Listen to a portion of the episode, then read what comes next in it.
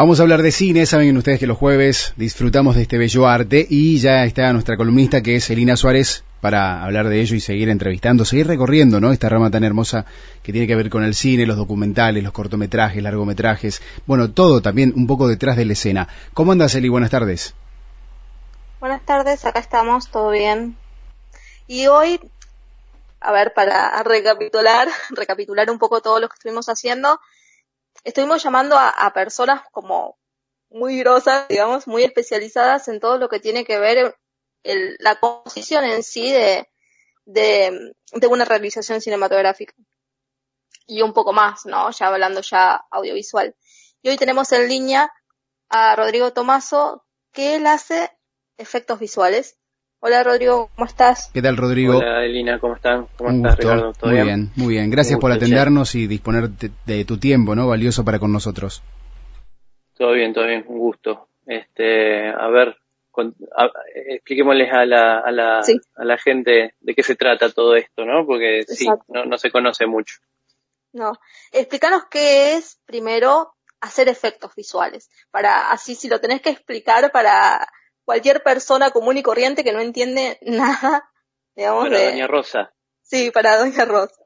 Bueno, este, básicamente hacer efectos visuales implica hacer manipulación de imágenes, eh, ya sea registradas o imágenes que uno puede crear totalmente sintéticamente en la computadora.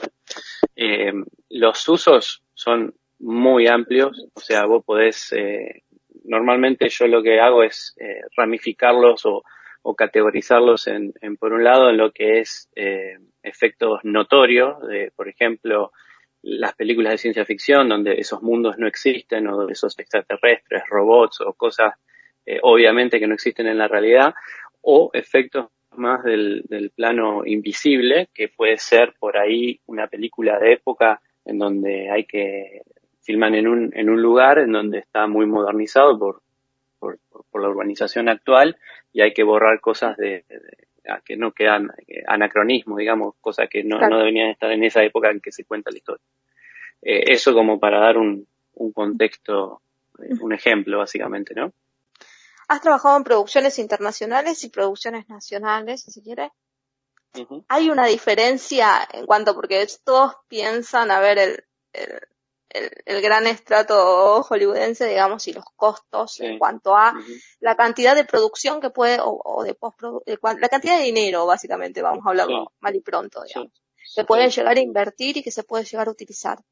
Hay, hay diferencia en esto, digamos, los, obviamente en mi cabeza es pensar, bueno, eh, no solamente la cuestión de dinero, sino también eh, el utilizar inteligentemente los presupuestos con los que dispones, digamos. Me, me imagino que la forma de trabajar son distintas.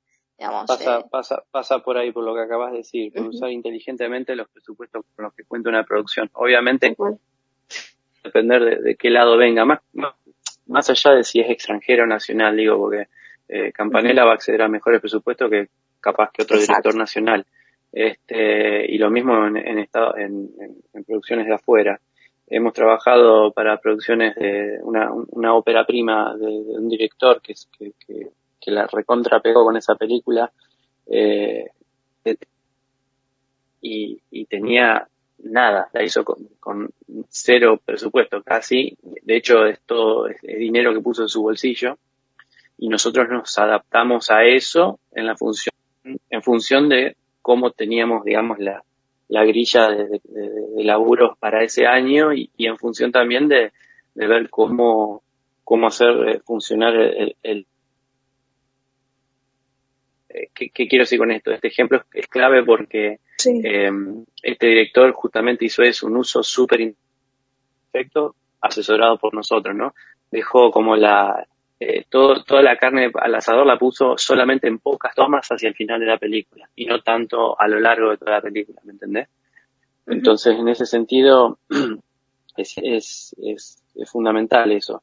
Después tenés producciones en las que el director ya está acostumbrado a que le pongan una, una bolsa de dinero, que obviamente no es lo mismo una producción de cine independiente que una producción de estudio o una producción de, de, cine de estos de blockbuster, de Marvel, o no tiene nada que ver un presupuesto con otro, pero Este, bueno, ahora está de moda, de moda. Están en Netflix nuevas temporadas de, de las películas que nos formaron, se llama, y, es súper interesante eh, el, el, cómo está contado porque te muestran todas las trabas de, películas clásicas como Volver Futuro, Alien, un montón de películas que hemos visto de chicos, de mi generación obviamente, eh, y, y, te, y te da un pantallazo de que no les fue fácil tampoco, este, pese a, o, más allá de que tenían eh, ciertos volúmenes de, dinero para, para usar.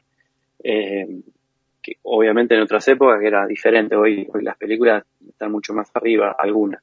Pero, pero sí, el tema del presupuesto y sobre todo ahora con esto de, la pandemia, post pandemia, eh, ha, cambiado mucho todo el, todo el, todo el sector. Bueno, Rodrigo, yo creo que más o menos tenemos, tenemos un montón de, de cosas para hablar, pero bueno, tenemos una audiencia como muy heterogénea y entonces lo bajamos lo más que pudimos para que pudieran entender un poquito qué, qué es. Y la verdad que te agradecemos muchísimo por tu tiempo y, obviamente eh, vamos a dejar eh, los links para que puedan ver un poco por lo menos tu, tu reel para que entiendan a ver qué de qué va y, qué has hecho que ha sido mucho. Rodrigo, yo una, una pregunta para antes de irte, ¿no? También desde ese público que no entiende nada y que dice, wow, que, veo el video este de la cancha o recuerdo algunas imágenes y no puedo creer que todo sale de una idea y van diciendo, bueno, hagamos esta toma así o que no sé, el arco que se vea de tal manera. Eh, o la misma computadora te da ciertas opciones que vos elegís en, en esa paleta, o vos podés crear lo que te parezca. ¿Cómo, cómo se trabaja? En no, eso? no, no. Ese, si hablamos gráficamente de lo que fue el diseño del plano secuencia, parte de una idea que tuvo Juan de, hacer una escena en un estadio de fútbol que había que llenarla digitalmente. Hasta ahí estamos todo bien. El problema fue cuando decidió hacerlo en un plano secuencia. Entonces, en plano secuencia es un plano continuado, sin cortes. Eh, y de hecho está rankeado bastante bien. Creo que está dentro de los cinco mejores planos secuencia de la historia del ah, cine. Mira. Eh, y, y, y sí, eso una vez que, se establece esa idea, bueno, ahí desde ese día que supe que iba a ser en plano secuencia, arrancando un helicóptero y terminando en un primer plano de Darín, eh, no dormí. Claro, me imagino dormí pensando, pensando cómo lo voy a resolver, porque el que tenía que dar la solución ahí era yo. Claro. Entonces se me ocurrió, se me ocurrió, bueno, eh, hacer pruebas haciendo como una especie de maqueta y, y, y, con sentido común y lógica. Tampoco es que, que tuve que hacer un, doctorado en cómo hacerlo, ¿no? Pero eh, usé todo el, el, conocimiento que tenía a, esa época y, traté de aplicarlo de la manera más, más creativa posible. Por eso hoy, más allá de, de supervisor de efectos visuales, eh, eh, me, vendo más como director creativo de efectos visuales, que, justamente por eso. Claro. Como una especie de diseñador de producción de efectos visuales. Te debe dar un eh, poco de, plasticidad, ¿no? a la creatividad misma. Claro. De hecho, de hecho la, la, toma esta del, del, momento ese, el, cuando pasa por arriba del arco, es la parte más crítica y es, a mi gusto, lo que menos, menos real se ve, pero, pero en, la vertiginosidad del plano y, los movimientos de cámara y el hecho de no cortar y que no pare y uno espera que venga el corte y no viene, eso fue lo que hizo eh, impactar a la gente básicamente. Claro. Pero esa parte de cómo poner la cámara en ese momento y pasar cenital por ahí arriba tiene toda una lógica técnica que propuse y por eso se hizo de esa manera. De hecho yo estuve arriba del helicóptero eh, monitoreando y viendo el encuadre ahí en vivo y, diciendo, bueno, esto, esto puede funcionar o esto no puede funcionar. A veces es más fácil de lo que parece o viste que en lo simple, no sé, recuerdo una anécdota de, un montón, no sé si fue real o no, pero un montón de, de CEOs, ¿no? De, jefes de empresa de, pasta dental que se reunieron y dijeron, bueno, tenemos que aumentar las ventas, ¿cómo, hace, cómo hacemos? Y se fueron todos a su casa, al día siguiente había que llevar eh, la, receta como para a ver cómo aumentamos la, las ventas y resulta que se sube al taxi y dice el taxista, bueno, ¿qué te pasa? ¿Que te tenés a sacar a no? Resulta que tenemos que aumentar las ventas para mañana, tengo que llevar una idea y no sé cuál. el taxista lo mira por el espejito y le dice, fácil, eh, hace más grande la boca de, de, la pasta dental, ¿no? Como para que salga más. Viste que a veces esas cositas chiquititas que a veces se nos pasan de largo creyendo que es todo muy difícil. En este caso, ¿pasa un poco lo mismo? Decir, bueno, a veces no hay que ir tanto a los detalles, sino tal vez en, lo más eh, fácil de, de pensar o en lo más creativo.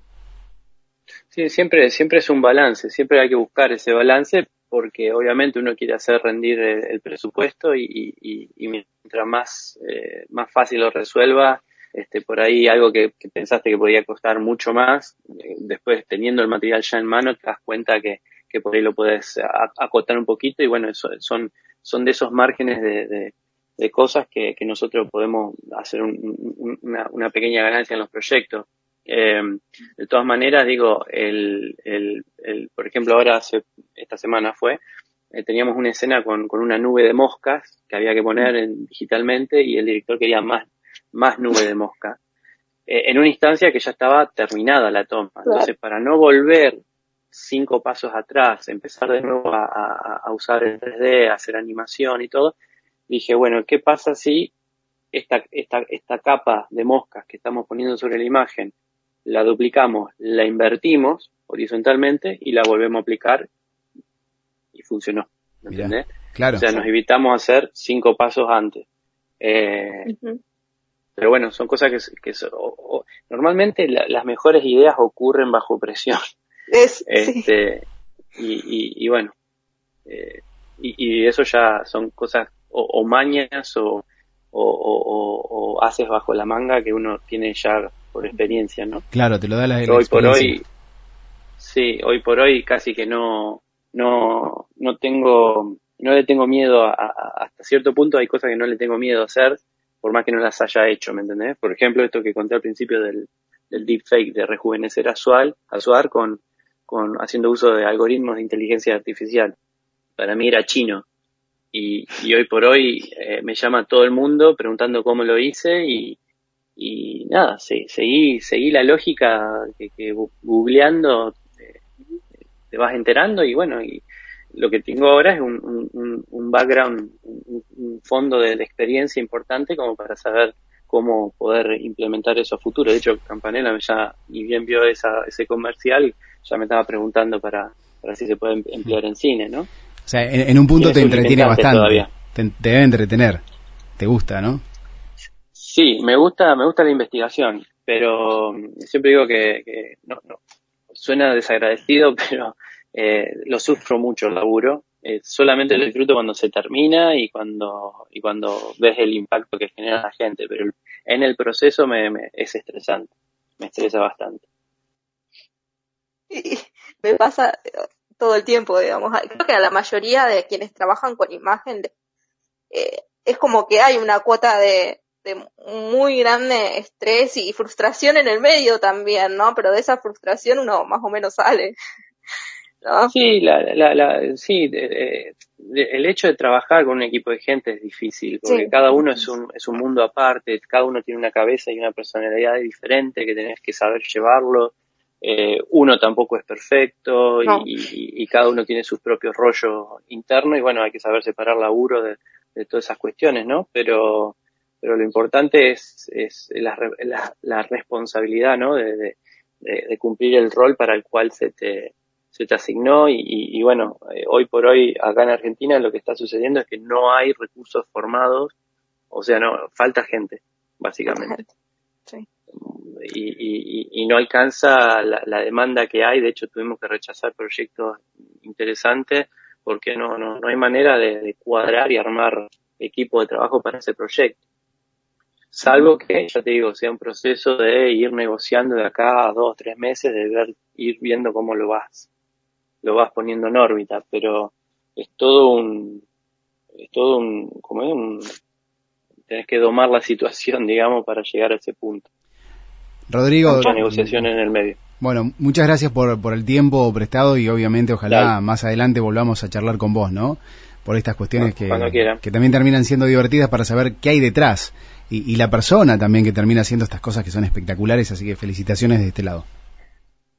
Sí, sí. Este, yo, yo siempre digo que el, que el, por ejemplo, yo vengo de un pueblito de, Entre Ríos y, allá todo te ven, viste, allá arriba, viste, y siempre los bajo a tierra porque, eh, sí, esto, eh, de afuera se ve todo maravilloso, todo glamour, pero, pero no, no, no es tan así. El que transpira la camiseta sos vos, ahí. Sí, sí, sí. Claro. Cuando quieran, estamos a disposición. Dale, muchas gracias. Bueno, muchas gracias. Dale, un abrazo. Bueno, ahí estábamos, ¿no? Con Rodrigo Tomaso aquí en, con e, esta charla interesante, ¿no? Para seguir aprendiendo después de tantos columnistas que han pasado eh, por acá, tantos entrevistados en realidad, a través de tu columna, Eli. Sí, la verdad es que eh, escuchándolo uno aprende un montón eh, desde lo que nos pudo llegar a decir, ¿no? sin tener que andar en cosas muy técnicas, porque la verdad es que su, su especialidad tiene mucho de tecnicismo grosso. Eh, yo lo único que pensaba es cuántas horas de render tiene un proyecto. Mm, claro. horas y horas, ¿eh? Era lo único que pensaba y no me, no me animaba a preguntarle. La típica, la eh, típica hora culo, ¿no? en la silla. Sí. me, imagino la, la, cantidad de, capacidad que tienen que tener para manejar ciertas cuestiones que no solamente tienen que ver con eh, o sea, el hardware, o sea, la, computadora con la que, las computadoras con las que trabajan, o sea, es como pensar un montón de cosas que, que son casi inaccesibles o inalcanzables para, para nosotros, digamos, que estamos ahí. Eh, mirándolo un poquito de lejos. Tal cual. Bueno, gracias Eli. La semana que, viene seguimos con más entrevistados. Sí, la semana que viene vamos a hablar de otra pata del efecto, de, los efectos visuales, que tiene que ver ya con eh, la parte de maquillaje, prostáticos y toda esa cosa nueva, rara que hay hoy en día. Bueno, ya enteraremos de qué será. Gracias, Eli. La semana que viene hablamos. Adiós. Hasta la semana que viene.